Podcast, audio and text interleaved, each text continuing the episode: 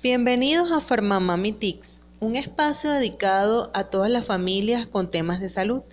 Les saluda Teresa Rivas, farmacéutico venezolana, y hoy estaremos conversando respecto a un tema bastante interesante, el autocuidado como contribución para prevenir enfermedades.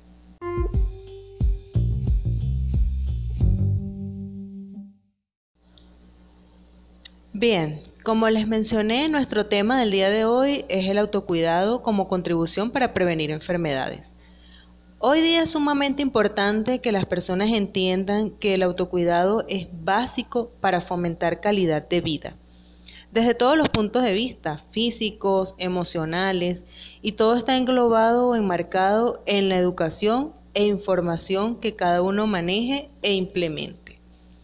Detrás de este hecho, que los ciudadanos de una comunidad, no importa su tamaño o ubicación geográfica, se encuentren bajo sólidos conceptos de la educación sanitaria, de la misma manera esto hará la toma de decisiones correctas con todo lo que respecta a su salud física y emocional.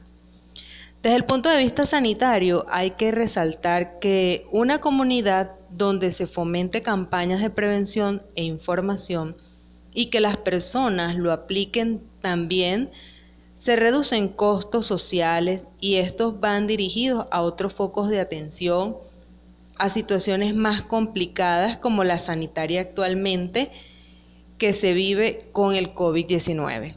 Es un ejemplo. Ahora, ¿cómo pueden las personas aprovechar la presencia del farmacéutico para mejorar su autocuidado? Y es que los medicamentos juegan un papel fundamental en este proceso.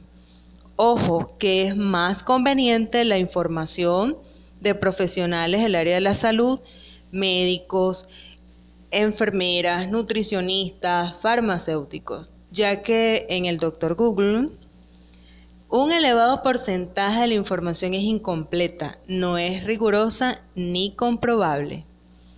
En resumen, el autocuidado está afianzado en llevar una dieta saludable, hacer ejercicio moderado, evitar hábitos nocivos como el consumo de alcohol, tabaco y no dejamos de lado la automedicación.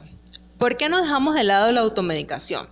Y es que conlleva por lo general al uso incorrecto e irracional de los medicamentos, causando a los miembros de la familia situaciones serias que comprometen su salud física y emocional, llevándonos nuevamente a que las decisiones incorrectas en cuanto a su bienestar, aquí me detengo, y es que casi siempre pensamos que nada malo va a pasar, cuando es un compromiso grande. De ahí observamos intoxicaciones, efectos adversos indeseados, efectos colaterales graves y hasta la muerte. Y como este espacio está dedicado a la familia, reitero que el autocuidado está más en vigencia que nunca.